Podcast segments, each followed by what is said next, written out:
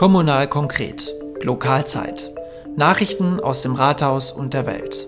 Globale Themen, lokale Nachrichten und ihr Zusammenspiel. Die lokale Perspektive von Stefan Lüttgemeier und Jonas Leineweber. Herzlich willkommen zu einer neuen Ausgabe der Lokalzeit. Herzlich willkommen auch Stefan Lüttgemeier. Grüß dich, Stefan. Hallo, Jonas. Ja, Stefan, ich würde sagen, wir gehen direkt rein in unsere äh, Weihnachtsausgabe der Lokalzeit und starten mit unserer ersten Rubrik. Kommunal konkret aus dem Rathaus und der Gemeinde. Und da beleuchten wir heute das Thema Haushalt äh, etwas genauer. Und ähm, Stefan, der Haushalt soll ja für das kommende Jahr jetzt in den nächsten Wochen verabschiedet werden. Und vielleicht kannst du da noch mal was zu dem Prozess sagen, wie ein solcher Haushalt diskutiert und dann auch verabschiedet wird. Ja, genau. Ähm, wir befassen uns immer am Jahresende mit dem Haushalt. Das heißt, äh, jetzt auf der letzten Ratssitzung wurde der Haushalt vom Kämmerer und dem Bürgermeister vorgestellt. Und dann ist das immer so, ähm, dass das ohne Aussprache, das heißt ohne Diskussion und Fragen, an die Fraktionen weitergeleitet wird und damit dann an den nächsten Haupt- und Finanzausschuss. Dann ist es so, dass die Fraktionen das Thema erstmal mitnehmen und äh, zumindest machen wir das so, halten eine Haushaltsklausur ab. Das heißt, wir schließen uns einen Samstag ein und arbeiten den Haushalt durch. Das heißt, jedes äh, Ratsmitglied hat sich vorher den Haushalt mal angeguckt. Die Fragen, die dann äh, vielleicht aufgekommen sind, äh, werden dann gesammelt und im Zweifel dann an die Verwaltung weitergeleitet oder beziehungsweise dann an den Kämmerer, der uns das dann beantwortet. Äh, wir haben jetzt den Glück äh, oder den Vorteil, dass äh, wir auch den Bürgermeister selber mit in der Runde haben. Das heißt, den können wir auch direkt fragen aber auch die anderen Fraktionen können sich den dann einladen, also entweder Kämmerer oder Bürgermeister und können da dann die Fragen stellen. Und in der Haushaltsklausur gehen wir dann als Gruppe nochmal darüber hinweg und, und äh, hinterfragen dann im Prinzip die Punkte, die noch offen sind oder äh, sprechen auch noch andere Themen an und sortieren da rein dann auch die Anträge, die wir stellen wollen fürs nächste Jahr. Und im Haupt- und Finanzausschuss ist es dann so, dass man ähm, da nochmal die letzten Fragen klärt und auch alle Fraktionen die Chance haben, dort dann ihre Anträge vorzustellen und einzubringen, die man fürs nächste Jahr, also in dem Fall jetzt für 2022, äh, mit in den Haushalt einbringen möchte.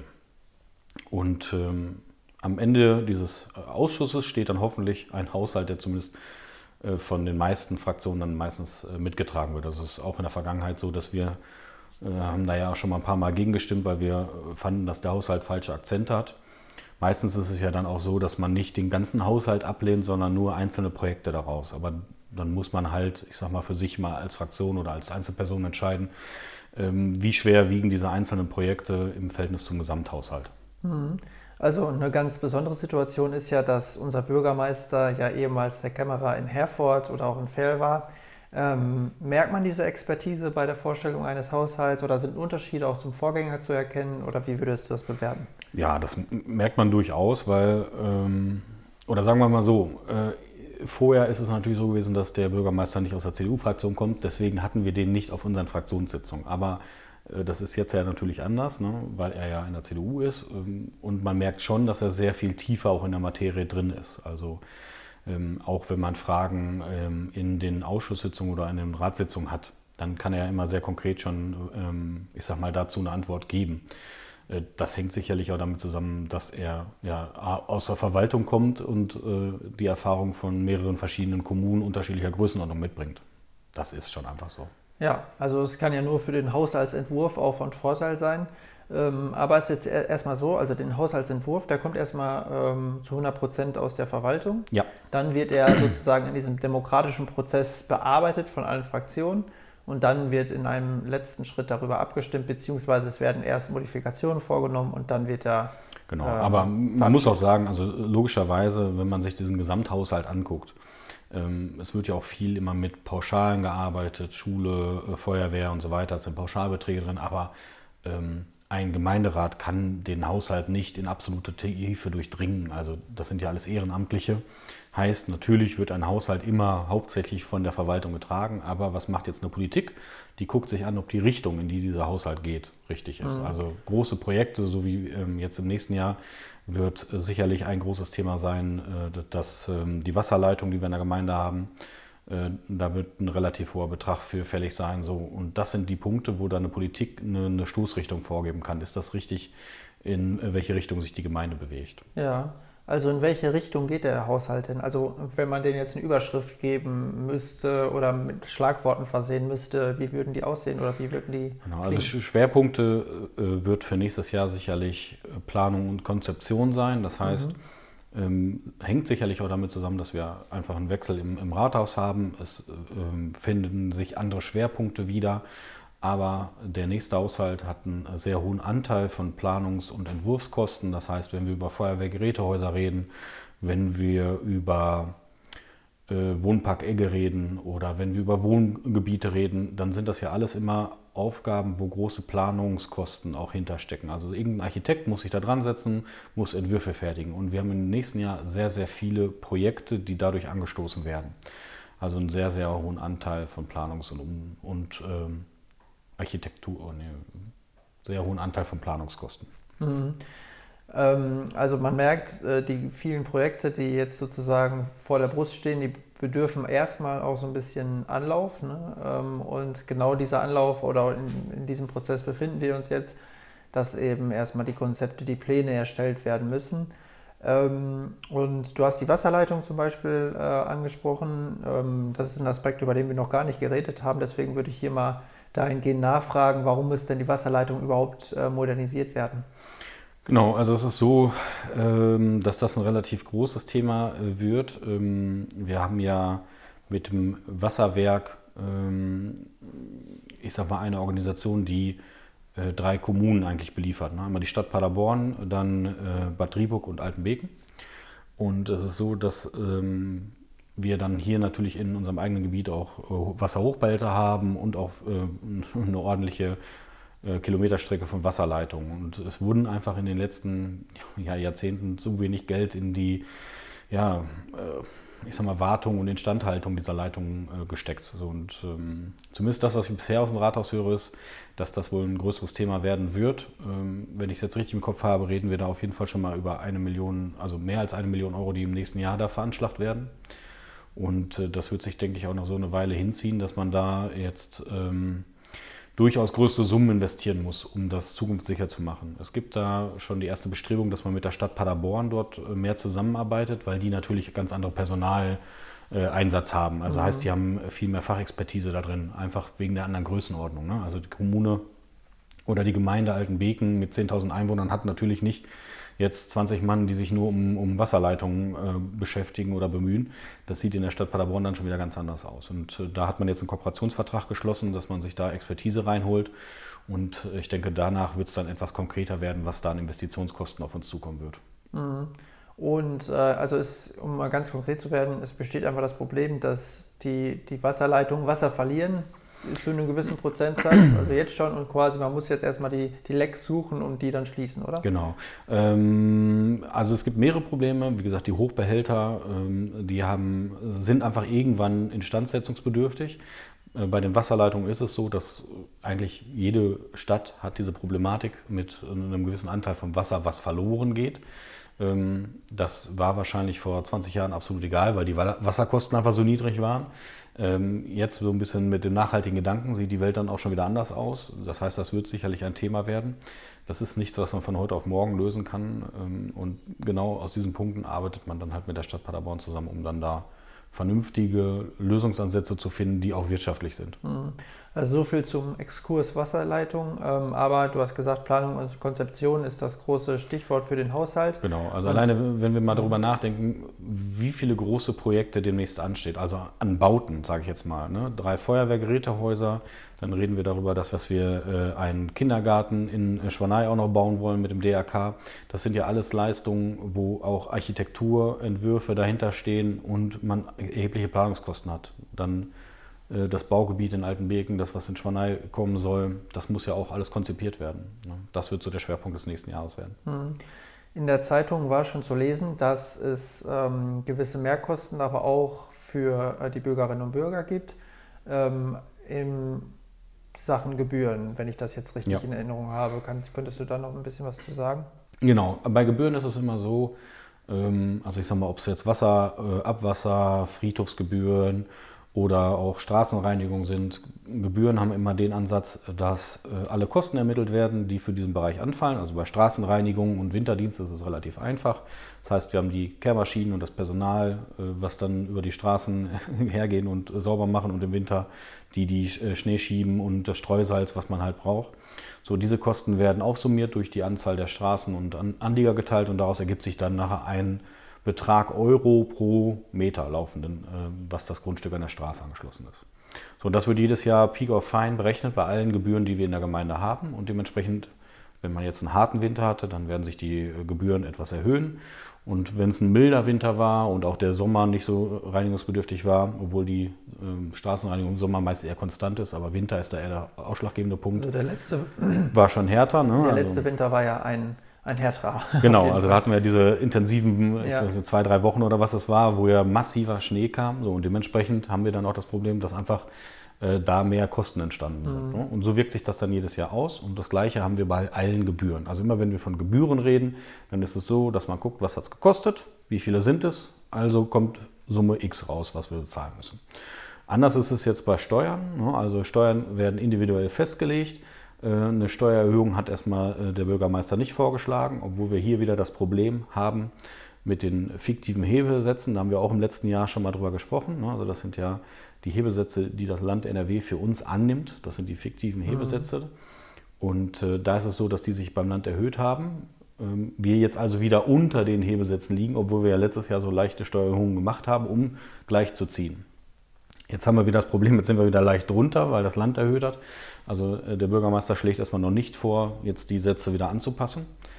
Ähm, aber äh, wo wir eine Steuer haben, was dich ja dann ja auch betrifft, ab und zu hört man ihn mehr im Hintergrund tippeln, also die. Hundesteuer, äh, die wird jetzt nach 20 Jahren etwas angepasst, ähm, ist es aber auch erst der erste Schritt, ähm, denn angedacht ist da auch nochmal zu unterscheiden zwischen einem normalen Hund und dann einem gefährlichen Hund. Äh, da muss man sicherlich nochmal intensiv drüber diskutieren. Oder Hund, der bei Kommunal konkret hilft, Podcast aufzunehmen. Also der meinst du dann ja eigentlich befreit werden dann ja, ja, von der Für sein ehrenamtliches Engagement. Genau, ja, genau, genau.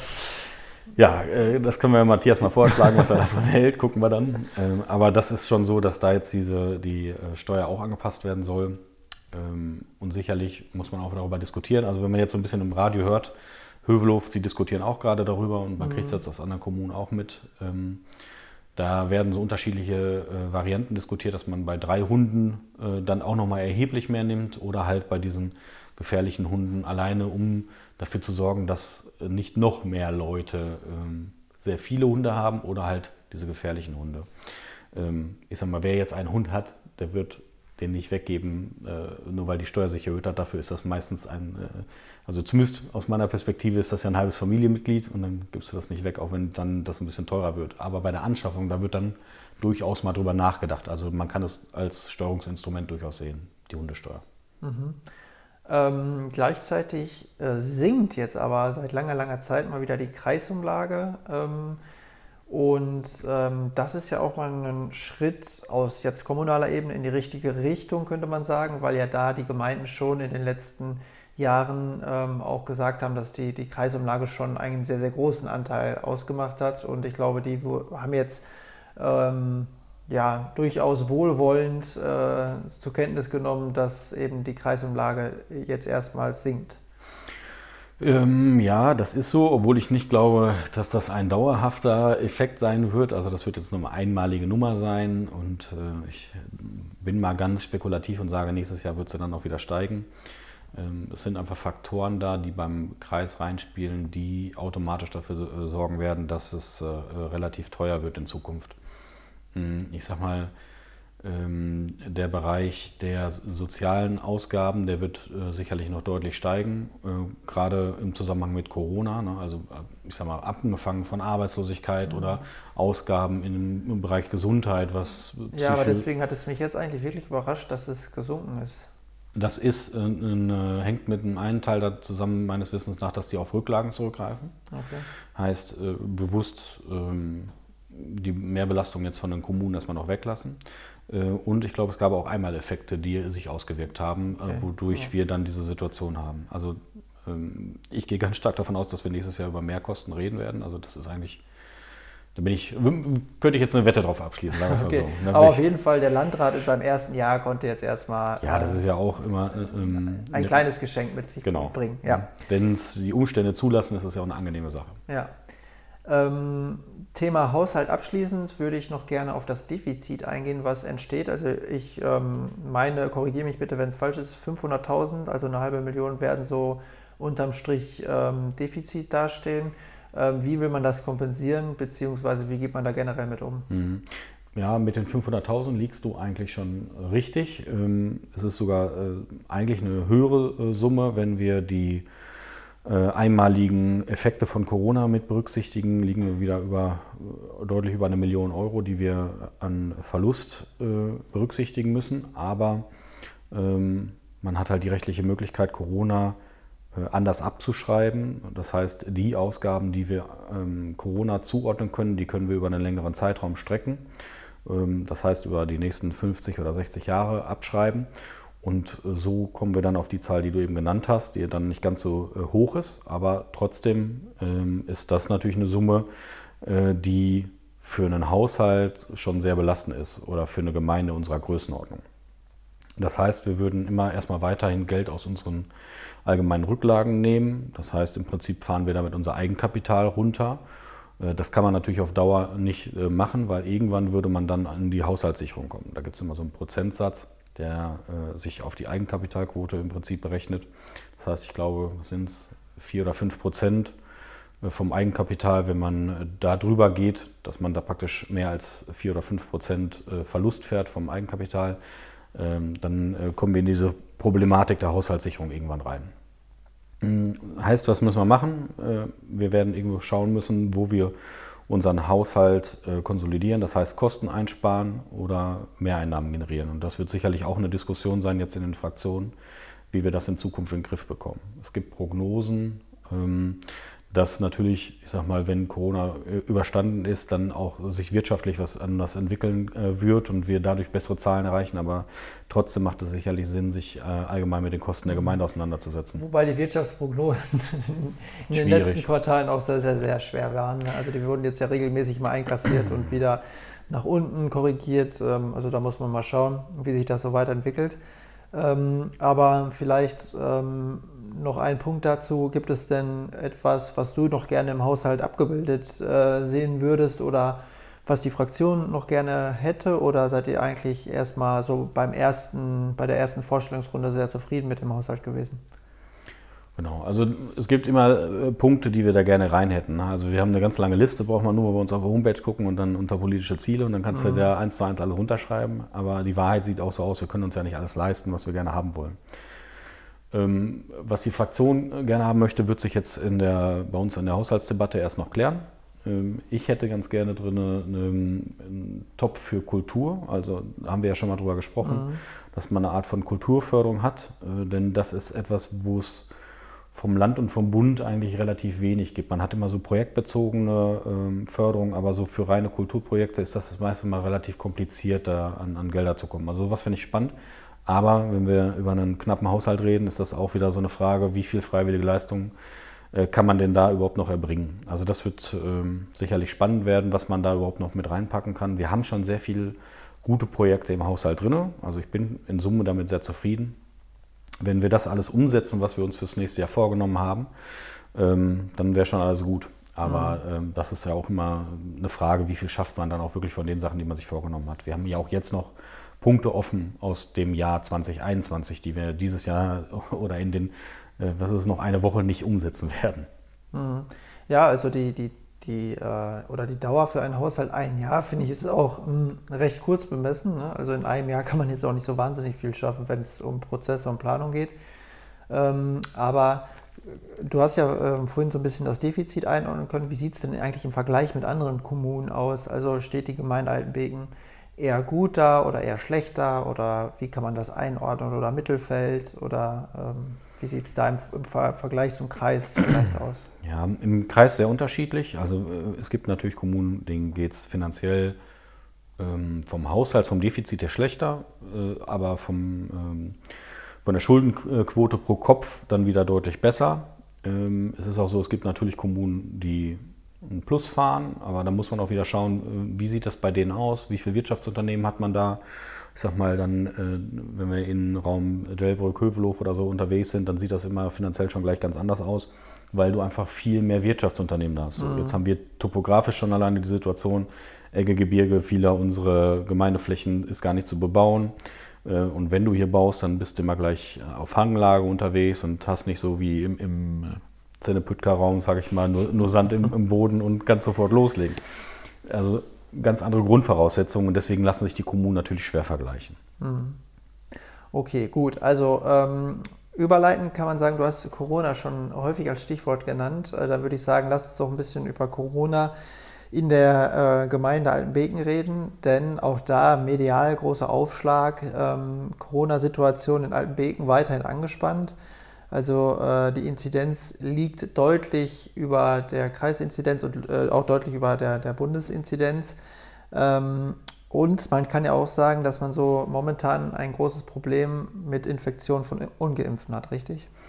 Ja, das kann man durchaus sagen. Also ist von den Zahlen ja herzuleiten. Ich weiß jetzt gar nicht, wann es in der Grünen stand ja ein größerer Artikel drin dazu. Da waren wir über 70 äh, Personen waren infiziert in der Gemeinde und neun davon waren geimpft, das heißt der Rest ungeimpft. Das lässt erstmal schon eine ja, traurige Quote erahnen bei, bei, den, bei den Infizierten, die, ich sag mal ja, dann für viele dann hoffentlich nochmal so ein Weckruf sein sollte, äh, dass da vielleicht eine Impfung jetzt in den nächsten ähm, Tagen doch noch Sinn macht. Ähm, obwohl ich das Gefühl habe, dass wir in der Gemeinde Altenbeken eigentlich eine relativ gute Impfquote haben. Aber wir schauen mal. Ähm, der Inzidenzwert der Gemeinde ist natürlich immer so ein zweischneidiges Schwert, denn was passiert hier, wenn, ich sag mal, ein paar größere Familien betroffen sind, dann, dann liegen wir natürlich schon gleich immer auf einem sehr hohen Inzidenzwert. Ne? Also 70 Personen, die, die dann da infiziert waren in dem Zeitraum. Das ist ja keine große Menge, jetzt auch auf, auf die 10.000 Einwohner, die wir haben, oder nicht ganz 10.000. Ähm, das kann sich nachher in zehn Familien niederschlagen und dann sind wir wieder bei dem Wert. Ne? Also das muss man dann immer, glaube ich, nochmal in Relation sehen. Ähm, aber in Summe ist es schon eine angespannte Situation. Nicht so heftig, wie wir es im äh, letzten Jahr schon mal hatten, wo dann äh, teilweise 300, äh, 400 Leute in Quarantäne waren, ähm, wo dann die ganzen Schulen betroffen waren und Kindergärten. Mhm. Aber ähm, heftiger ähm, scheint ja die Situation äh, der Quarantänemaßnahmen zu sein. Also das war zumindest dem Zeitungsartikel auch zu entnehmen dass das Ordnungsamt äh, momentan sehr viel äh, Bestrebungen und Bemühungen da reinstecken muss, die Quarantänemaßnahmen zu kontrollieren und teilweise auch auf Unverständnis stößt. Und die Maßnahmen werden auch nicht eingehalten. Und ähm, so war der Herr Bruns dann auch zu, ähm, zitiert worden in dem Artikel, dass das Ordnungsamt da wirklich dann schon so an die, also personell auch ähm, an die Grenzen stößt einfach. Ja. Und ähm, das ist natürlich eine sehr, sehr unschöne Entwicklung. Ich glaube, die fahren schon seit Beginn der Pandemie an ihre äh, Grenzen, was die Kapazität angeht. Ähm, und das ist natürlich jetzt nicht, nicht einfacher als letztes Jahr. Äh, das wird sich auch weiter so durchziehen, glaube ich, mhm. ähm, solange wie wir mit dieser Pandemie arbeiten, weil einfach so eine kleine Kommune nicht für solche Sachen ausgelegt ist. Auch die Stadt Paderborn, äh, ich will da auch nicht ins Ordnungsamt gucken, ich glaube, da wird es nicht viel besser sein. Auch wenn man da personell besser aufgestellt ist, hat man natürlich auch eine ganz andere Personenanzahl, die man überwachen muss. Ähm, ich sag mal, dass, dass da vielleicht die Quarantänemaßnahmen nicht ernst genommen werden, hängt sicherlich auch damit zusammen, dass wir inzwischen schon so weit fortgeschritten sind in der Pandemie, dass manchen das dann schon wieder egal ist. Vielleicht ist es auch so, dass es damit zusammenhängt, dass wir nicht die harten Zahlen und Bilder äh, gehabt haben wie in Italien oder Spanien, dass manche Leute das dann vielleicht noch etwas harmloser ja, äh, sehen. Da scheint ja auf jeden Fall eine Verbindung zu bestehen, weil in den Ländern ist ja Corona weitaus besser unter Kontrolle momentan. Ähm, ja, aber es ist trotzdem, glaube ich, unschön. Äh, ich, ich glaube, in der ersten Phase, in den ersten Wellen, kann man ja mittlerweile schon sagen, war dann doch immer noch so ein bisschen Solidarität, Vernunft, Zusammenhalt zu spüren. Und ich glaube, jetzt äh, gerade auch das Ordnungsamt merkt halt, der Ton wird rauer. Äh, die Maßnahmen werden nicht als ähm, ja, gegeben angenommen, sondern man versucht sich da vielleicht auch äh, zu widerstreben. Und das sind natürlich äh, eher unschöne äh, Tendenzen, wo wir hoffen, dass das ähm, ja, sich wirklich äh, in den nächsten Wochen und Monaten zumindest etwas reduziert wieder. Ja, es hängt natürlich auch so ein bisschen, oder es ist das gleiche wie auf Bundesebene. Ne? Also die einen Leute, die es dann akzeptieren und es für sinnvoll erachten und dann die anderen, die das für absolut überflüssig halten und überhaupt nicht verstehen, warum man denn ähm, überhaupt noch äh, gegen diese Krankheit vorgeht. Ne? Also es äh, geht halt immer mehr ein Riss durch die Gesellschaft und das genau, sieht man dann in solchen Fällen auch. Genau, und äh, der bildet sich nicht nur im Süddeutschen oder Ostdeutschen genau. ab, sondern auch in, also ich glaube, in allen Gruppen, Altersgruppen, Schichten und auch in allen Kommunen. Ne? Also ähm, ist das zu sehen und ähm, da muss man sich auch keine Illusion hingeben, dass das so ist. Ähm, aber äh, eine Sache, die vielleicht auch so ein bisschen ähm, ja, auf Unverständnis äh, gestoßen ist, würde ich jetzt vielleicht nicht sagen, aber die sich wieder so ein bisschen gewünscht äh, würde, wäre äh, sicherlich ein neues ähm, Testzentrum. Das ist natürlich auch so ein Aspekt, das ist jetzt nichts äh, Gemeindespezifisches, sondern äh, generell ja deutschlandweit, dass die Infrastruktur wieder so runtergefahren worden ist, nicht nur beim Impfen, sondern auch beim Testen. Ähm, jetzt kam ja auch schon die ein oder andere 2G Plus Veranstaltung, wofür man einen Test braucht und da muss sagen, wenn man dann hier in der Gemeinde wohnt und hier in der Gemeinde eine 2G Plus Veranstaltung stattfindet, ist es für den einen oder anderen schon schwierig, dann an so einen Test zu kommen. Und ähm, von daher wäre es ja durchaus schön, wenn wir wieder ein Testzentrum hier in Altenbeken hätten. Wie sieht da der Stand der Dinge aus? Genau, also ich hoffe, dass äh, zu dem Zeitpunkt, wo dann hier praktisch unsere Hörer uns zuhören, dass da das Testzentrum schon offen ist. Also okay. heißt, diese Woche soll es eigentlich äh, ähm, ja, an den Start gehen. Mein letzter Stand war, dass die in der Genehmigungsphase waren. Ähm, heißt, es gab ja vorher ein Testzentrum, was durch die Gemeinde und im DRK betrieben mhm. wurde. Das ist im September ausgelaufen, weil da eigentlich so die Phase war, wo es nicht mehr so nötig war. So, jetzt ist es natürlich wieder so, dass das dringend benötigt wird durch den, von den Leuten. Aber das aus Gemeindesicht wieder zu betreiben, ist der Aufwand einfach zu groß. Einfach weil das Personal sowieso knapp ist, dann die Leute noch einfach als, als Testpersonal einzusetzen. Deswegen hat äh, Matthias Müller sich bemüht, dass man da einen privaten, ein privates Testzentrum aufkriegt und so wie es jetzt aussieht, soll das halt diese Woche äh, öffnen oder zumindest die, die Genehmigung dazu bekommen. Und mein Stand ist, dass das äh, ähm, ähnlich in der Ecke bei dem ähm, letzten Testzentrum äh, platziert werden soll. Das heißt, auf dem Parkplatz ähm, vorm Schwimmbad in Altenbeken. Da würde das dann ähm, im Prinzip öffnen. Mhm. Genau. Also im Idealfall, wenn unsere Sendung oder unsere Folge ausgestrahlt wird, äh, ist es hoffentlich schon offen. So viel äh, aus dem Rathaus, aber was für unsere Gemeinde durchaus noch interessant äh, und relevant sein dürfte, ist der Kulturpreis von äh, Westfalen-Weser Netz. Äh, und da sitzt du jetzt ja äh, an der Quelle sozusagen. Also kannst du ja mal erklären, was es mit dem Kulturpreis auf sich hat, der ja für, vielleicht für den einen oder anderen Verein auch interessant sein dürfte. Genau, von Westfalen-Weser Energie äh, wird der äh, Kulturpreis äh, jetzt, ich glaube, erstmalig verliehen. es ist so, dass da praktisch jede Kommune ein Vorschlagsrecht hat und ein Projekt oder eine Veranstaltung vorschlagen kann.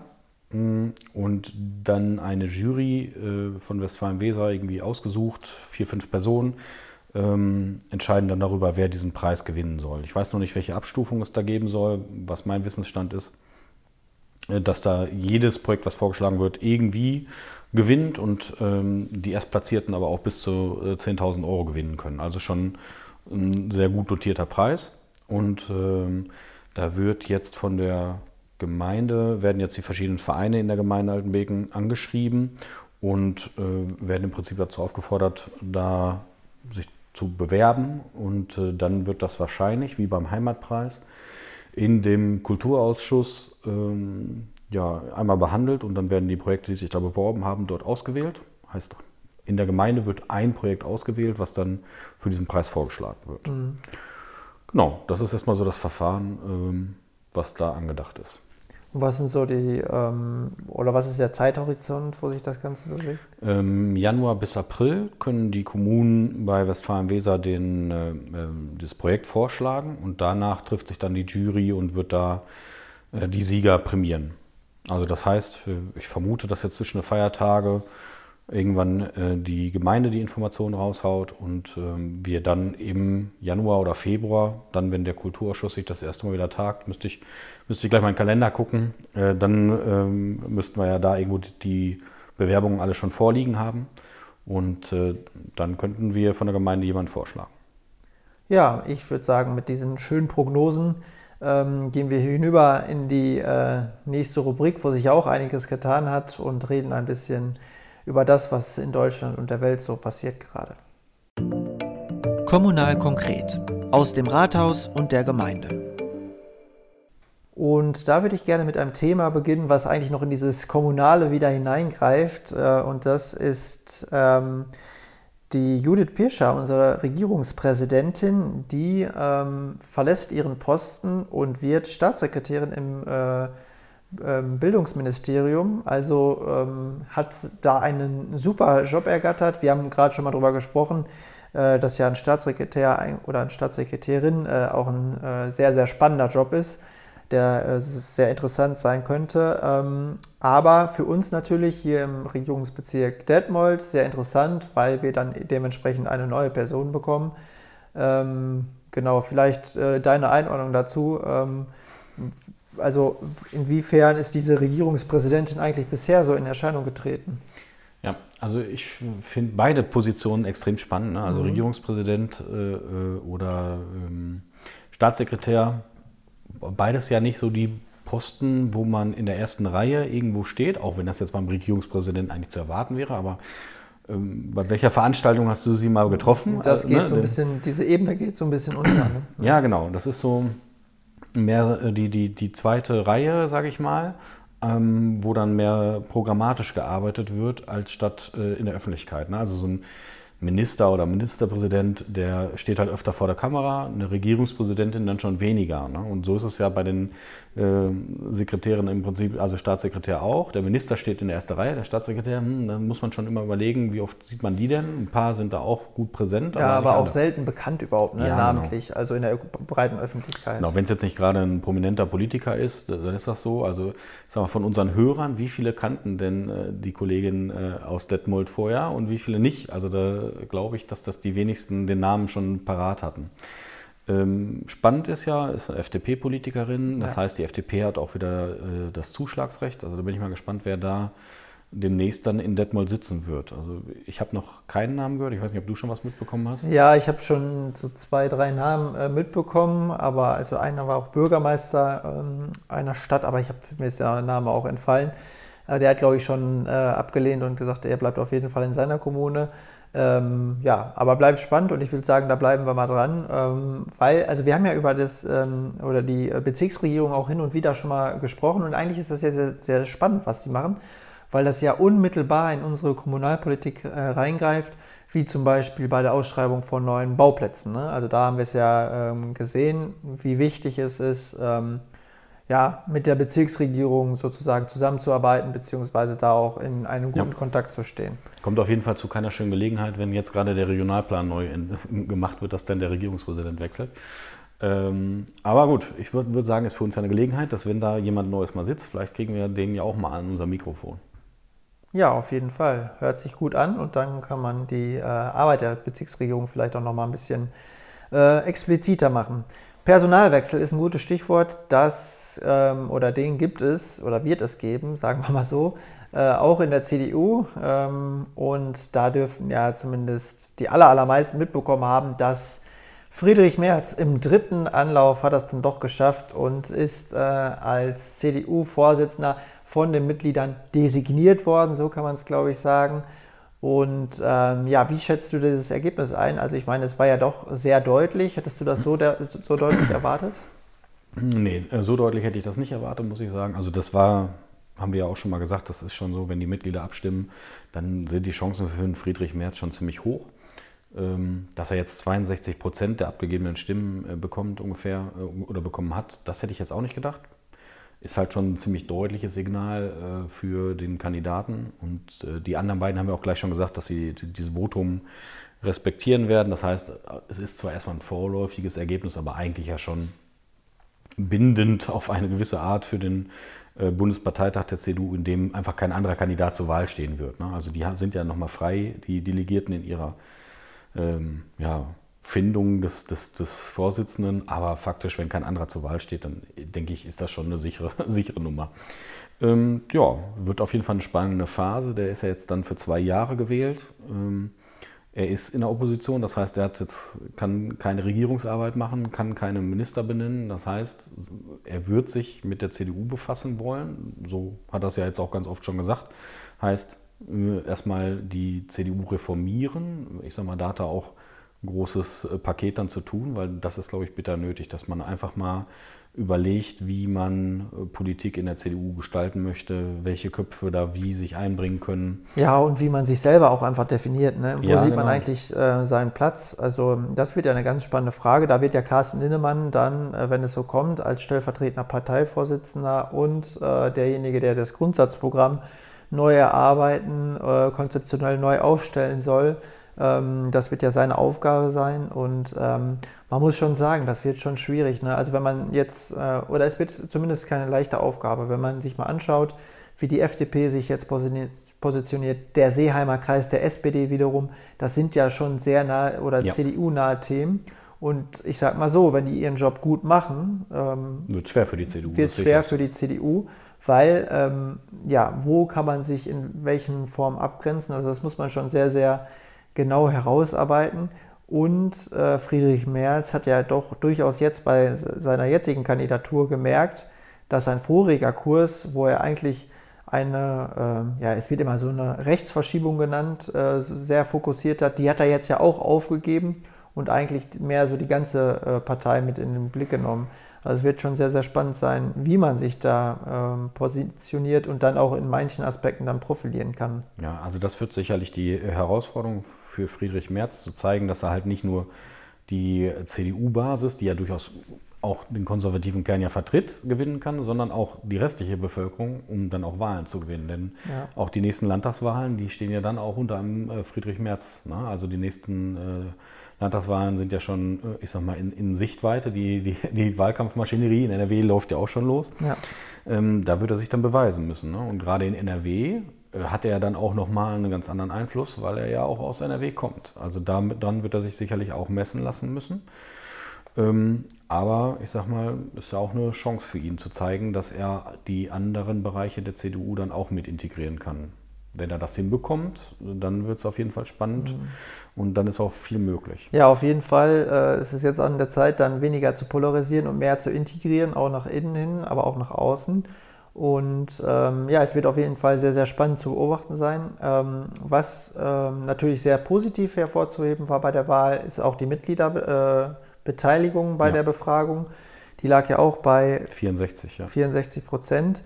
Ähm, und das ist natürlich äh, schon eine Hausnummer, wenn man das mal vergleicht mit anderen Mitgliederbefragungen. Und da wurde ja immer schon gesagt, oh, wer weiß, wie viel denn da überhaupt mitmachen. Aber ich sag mal so, die CDU hat diese Karte in den letzten Jahren auch wenig gespielt und dann gleich so ein hohes Ergebnis bekommen. Das war schon ein sehr positives Signal. Ja, also ich habe ja die Hoffnung, dass äh, jetzt ein ähm, Bundesvorsitzender, der so einen Rückhalt in der Basis hat, vielleicht auf die Idee kommt, auch öfter mal Basisabfragen zu machen. Ähm, das fände ich zumindest persönlich sehr gut, wenn man vielleicht in thematischen Fragen auch einfach mal die Mitglieder befragt. Ne? Also es muss ja gar nicht immer eine personelle Nummer sein, ähm, aber einfach thematisch mal äh, die Mitglieder abholen, fände ich sehr, sehr sinnvoll. Mhm. Ja, es ist, war auf jeden Fall, äh, also das fand ich wirklich sehr interessant, dass das Ergebnis äh, so hoch war, weil man hätte jetzt ja auch annehmen können, dass viele Mitglieder sich erstmal abkehren nach diesem ähm, schlechten Wahlergebnis. Aber irgendwie ist es mehr so ein umgekehrter Effekt, dass man sagt, okay, jetzt vielleicht fangen wir nochmal äh, bei manchen Punkten äh, neu an, machen einen Neustart und können dann eben dementsprechend noch mitwirken. Ähm, war natürlich auch dringend notwendig. Also die haben wir auch schon drüber gesprochen. Die Partei war schon jetzt nach so einer langen Regierungszeit einfach äh, konzeptionell, inhaltsleer, gedanklich. Also man wusste jetzt auch zuletzt gar nicht, wofür jetzt ein Kanzler Laschet stehen sollte. Ähm, sicherlich ein großes Problem, aber vielleicht auch historisch gesehen ganz natürlich, dass sowas dann mal eintritt.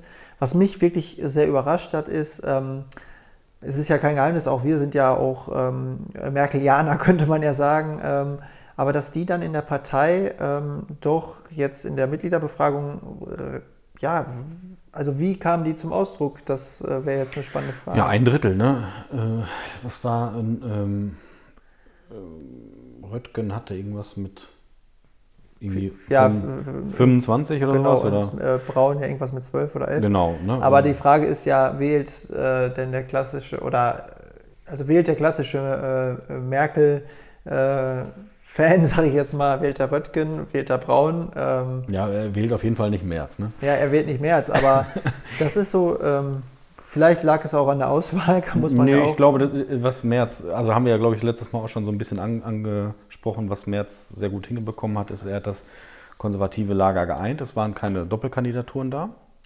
Das, ja, das heißt, äh, er hat äh, sich erstmal da, dazu äh, durchringen können, mit allen anderen sich auf sich zu vereinen. Also ein Carsten und, Lindemann ist ja auch nicht separat. Genau, also, und das ist nämlich der zweite Punkt. Ob es ein Carsten Lindemann ist oder auch den Kollegen, den er als Generalsekretär vorgeschlagen hat, er hat es besser hinbekommen, als, als Team sich zu verkaufen. Ähm, das haben die anderen beiden nicht so gut gemacht. Also wenn man jetzt mal guckt, wer dann bei Merz so beistand, mit den Kandidaten, die neben Merz standen, die werden ihm sicherlich 10 hm, bis 20 Prozentpunkte gebracht haben. Da bin ich äh, mir relativ sicher. Mhm. Wenn nicht sogar mehr. Ja, das ist dann auch die Frage, ob äh, Röttgen und Braun sich da einen Gefallen mitgetan haben, sozusagen, dass dann beide angetreten sind. Ähm, ja, und wie gesagt, dann eben auch keine Frau, die äh, kandidiert hat. Also ähm, ist natürlich dann auch ähm, ja, in der Auswahl war man ja jetzt auch so ein bisschen äh, begrenzt, kann man sagen. Ja. Ähm, aber nun ja, so ist es. Äh, wir sind gespannt. Wie gesagt, zwei Jahre ist, ich finde, es ist eigentlich äh, so eine gewisse Übergangszeit, wo man schauen kann, wie positioniert sich die CDU und ähm, wie geht es auf Bundes-, Landes-, aber auch auf kommunaler Ebene weiter. Und das sind sehr, sehr spannende Fragen. Und auch äh, ich finde, das ist eigentlich eine, ähm, ja, entgegen so ähm, den Trend, wo man ja sagen könnte, hm, okay, schlechtes Wahlergebnis, man kehrt sich ab, dass man irgendwie doch sehr motiviert ist, einfach jetzt äh, ja, da bei konzeptionellen Fragen, bei, bei, Fragen der Positionierung jetzt einfach mal zu sehen, wie kann man jetzt eigentlich ähm, ja, die Ziele der CDU, die Werte der CDU neu definieren. Geistig bin ich ja schon bei zwei äh, weiteren Terminen. Das ist einmal der, der Bundesparteitag, was extrem spannend wird weil da ja im Prinzip der ganze Vorstand neu gewählt werden muss. Also sie haben sich ja alle irgendwie bereit erklärt, äh, sich wieder neu wählen zu lassen und da gibt es, glaube ich, auch relativ viele Veränderungen. Die Klöckner hört ja auf, dann der Bouffier hört auf. Das heißt, äh, da wird sich, glaube ich, auch relativ viel tun und davon ist es ja auch ein bisschen abhängig, wie erfolgreich kriegt ein März seine Agenda umgesetzt, je nachdem, wer dann da so neben ihm und bei ihm sitzt und ob die die gleiche Richtung äh, einschlagen werden. Und das Zweite, das wird, glaube ich, für den Kollegen aus Gütersloh nicht ganz so schön werden. Ähm, ich gehe mal ganz stark davon aus, dass der neue Fraktionsvorsitzende dann auch äh, demnächst der Friedrich Merz sein wird. Also ich kann mir nur schwer vorstellen, dass der als Parteivorsitzender im Bundestag, ähm, ich sag mal, mit einem Fraktionsvorsitzenden sonst so gut klarkommen würde. Also wenn es um wichtige Themen geht, wer will denn da das erste Wort haben? Ne? Mhm. Ja, denke ich auch. Also er hat jetzt sich da jetzt noch nicht zu geäußert und ich glaube im April wird die Wahl dann anstehen. Mhm. Ähm, ja, ähm, ich vermute auch mal, dass, dass es dann da nur einen gibt. Ähm, es kann nur man, einen geben. es kann nur einen geben. Nein, und ich glaube auch, dass man ähm, versucht, wieder diese ähm, Schlüsselposition. Ähm, Macht ja auch Sinn, muss man auch offen ja, sagen. Ne? Also, also, genau, ob man sich jetzt mit der Aufsplittung zum Beispiel von Kanzleramt äh, und ähm, Parteichef äh, einen Gefallen getan hat, sei jetzt auch mal dahingestellt. Also so richtig zur Ruhe gekommen ist die Partei seither nicht mehr, weil zumindest ähm, was die äh, oder was das Personal im Konrad-Adenauer-Haus äh, angeht. Gut, ich würde sagen, so viel zur äh, CDU. Und einen letzten Schwenk würde ich noch gerne ähm, ins internationale Gewässer machen. Und zwar, ähm, du guckst mich schon fragend an, zum Thema äh, Ukraine, Russland und so. NATO. Mhm. Ähm, das ist so ein Thema, finde ich, was ähm, es schafft es zwar in die Nachrichtenmeldungen und es äh, wird auch recht viel darüber berichtet, aber doch immer so als zweite, dritte oder vierte Meldung ist jetzt nicht so das ganz große Thema. Wird natürlich alles äh, überlagert von Corona äh, und dann in Deutschland auch von der Ampelkoalition, aber im Prinzip hat man da ja schon ein sehr, sehr großes, massives Problem, gerade an der Grenzregion. Die russischen Truppen haben sich da wieder ähm, mannstark ähm, positioniert. Und äh, auch wenn man so die äh, Forderungen der NATO äh, hört oder die Appelle, die sind schon sehr, sehr ernst zu nehmen. Ähm, ja, wie bewertest du die Lage ähm, und äh, Putins Pläne vielleicht auch? Tja, Putins, wenn ich die bewerten könnte, dann säße ich nicht hier in dieser Runde. Aber ich sag mal, es ist, glaube ich, schon ein richtiges Pulverfass, was sich da zusammenbrodelt. Ähm, und mich wundert es auch, dass es in den Medien gar nicht so viel Platz einnimmt, das ist wirklich nur nebenbei, läuft ja, das wie so ein gesagt, bisschen. also es ist schon da, aber halt immer so die dritte, vierte Meldung, Ja. da wo viele schon abgeschaltet haben, ich jetzt mal. Genau, also es- mal irgendwo so ein paar Eilmeldungen siehst du dazu eigentlich eher seltener, obwohl mich das schon sehr beunruhigt, was da gerade passiert. Ne? Also weil das hat wirklich fundamentale Sprengkraft. Ne? Also wenn die das nicht irgendwann äh, deeskaliert bekommen und es wirklich dazu übergehen würde, dass wieder ähm, Weitere Gebiete. ja, weitere Gebiete, auch vor allem russische Truppen dann in die Ukraine vordringen würden. Also nicht nur Separatisten, die seltsamerweise russische Panzer fahren, ähm, sondern wirklich russische Truppen, dann sind wir hier natürlich in einer Situation, ähm, wo der Amerikaner ja schon ganz klar sagt, dann rüsten wir die Ukraine auf. Und das ist natürlich dann, ähm, wie lange macht der Russe sowas mit? Ne? Also das, Ja, also ähm, man merkt auch schon äh, tatsächlich an, an, die, an der Reaktion der NATO, also die ist schon wirklich in Alarmbereitschaft. absolut. also, und die versucht das ja auch sehr medial jetzt äh, reinzutragen, dass man da, davon auch etwas mitbekommt. Ähm, aber ich denke mir die ganze Zeit, wenn jetzt in dieser ganzen Weltlage, kann man ja sagen, dann auch noch so ein Konflikt wieder losbrechen würde, also es gäbe schöne Szenarien für das Jahr 2022, oder? Ja, schlimmer geht immer, ne? Das ist die goldene Regel. Ähm, also ich halte es für abwendbar, aber auch, ich würde nicht sagen, unwahrscheinlich, dass es, das, dass es da richtig kracht. Und es gibt natürlich auch viele EU-Partner, die da noch mehr Bammel haben als wir. Ne? Also ich sag mal, wenn ich die ganzen baltischen, baltischen Staaten mir angucke, ähm, ich glaube schon, dass die gerade richtig mit den Knie schlottern. Ähm, Litauen, Lettland, Estland, ähm, da wollte ich jetzt nicht mit tauschen. Ja, also gerade. da, wo jetzt die NATO-Übungen auch ähm, Genau. Nicht ohne Grund stattfinden. stattfinden, ne? Also ja. das ist wirklich so. Und ähm, das machen sich, glaube ich, viele noch nicht wirklich klar, was das bedeuten könnte, wenn es da richtig rumst. Ne? Ähm, ich sag mal, wir haben natürlich ähm, immer mehrere Fronten mit so einem Russland offen. Ne? Wir haben eine Baerbock, die Nord Stream 2 nochmal richtig in Frage stellt. Ähm, Das spielt ja alles mit da rein, weil es sitzt auf der einen Seite immer der gleiche Partner. Ne? Also auf der einen Seite drückt die NATO natürlich auch gegen, gegen Russland, gegen Territorialgebiete von Russland. Und ähm, du hast immer noch mit Angela Merkel wen gehabt, der einigermaßen guten Draht zu Putin hatte. Wir haben eigentlich in Europa keinen Staats- oder Regierungschef mehr, der einfach mal so den Hörer in der Hand nehmen kann und dann Putin mal eben anruft und sagt, so, Wladimir, wie sieht's denn aus? Was machst du da gerade? Haben wir nicht und mehr. dann auch noch äh, in der gleichen Sprache. In der gleichen Sprache und vor allen Dingen über einen so langen Zeitraum. Ja. Putin denkt doch, in, also als Regierungschef in ganz anderen Zeiträumen. Der sitzt da nicht nur vier Jahre, der, der wird auch in 20 Jahren da wahrscheinlich noch sitzen, wenn das kann, gesundheitlich. Ja. So, und da kann Angela Merkel, die 16 Jahre Kanzlerin ist, kann da ganz anders mit ihm umgehen, als jemand, der jetzt ein Jahr da sitzt oder ähm, auch jemand in, in England, der da nur ein paar Jährchen sitzt. Und dabei musste sich selbst Merkel viel gefallen lassen, Ja, wenn wir sicher. uns an die Bilder mit dem Hund äh, erinnern. Dann sind wir wieder bei Hundesteuer. Ja. Genau, wo sie ja wissentlich äh, Angst vor Hunden hat. Genau. Also äh, ja, da schauen wir mal, wie es äh, Annalena Baerbock da ergeht. Aber äh, vielleicht ein letztes Wort dazu. Du hast äh, unsere Außenministerin ja auch schon genannt. Man sieht schon, sie ist in den Äußerungen durchaus ähm, forscher als Olaf Scholz. Ähm, und das war heute ähm, im Morning Briefing äh, von Stein, ähm, Steingart. Und ähm, ja, er hat das mal so ein bisschen herausgearbeitet, wo eigentlich, ähm, also er hat jetzt noch nicht vom Riss gesprochen, aber man merkt schon gewisse Unterschiede. Äh, ne? Also Olaf Scholz hält es wirklich sehr, sehr stark mit der Merkel-Linie und Annalena Baerbock, auch was äh, Nord Stream 2 und so angeht, die ähm, stellt schon ähm, deutlichere und klarere Forderungen. Ja, also sie will natürlich mehr ähm, eine Werteaußenpolitik betreiben und das wird natürlich schwierig. Ne? Also das macht ein Olaf Scholz nicht. Äh, Und im Zweifel, wer definiert die Außenpolitik? Das ist das Kanzleramt. Also der Außenminister hat ja keine eigene Agenda, die er durchdrückt. Also der gibt der Koalitionsvertrag vor und je nachdem, was da so drin beschrieben ist, kann er im Prinzip ein paar eigene Akzente setzen. Aber eigentlich setzt das immer das Kanzleramt vor. Und da werden die beiden aneinander raten. Eine Außenministerin kann nicht entscheiden, dass Nord Stream 2 nicht kommt, ähm, auch wenn sie es gerne möchte.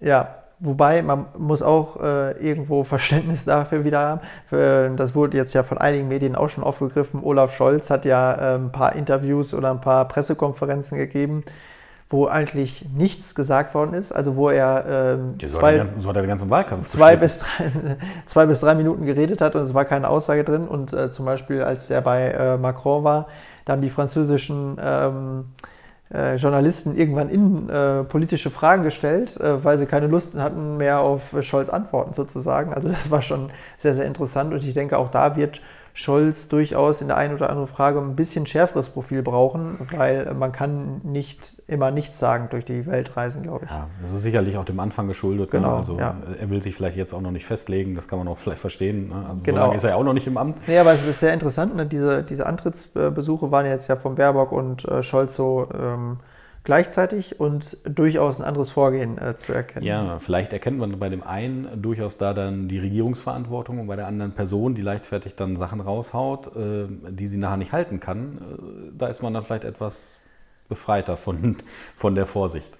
Ja, wir werden es äh, auf jeden Fall auch im Blick behalten, schauen natürlich auch immer so ein bisschen auf die nationale und globale äh, Lage und äh, jetzt aber möchten wir euch wieder zurück geben in die weihnachtliche äh, Stimmung da draußen.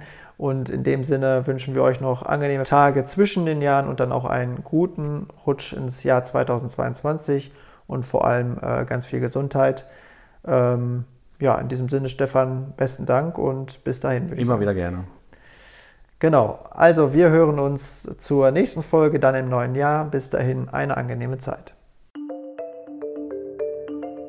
Kommunal konkret. Lokalzeit.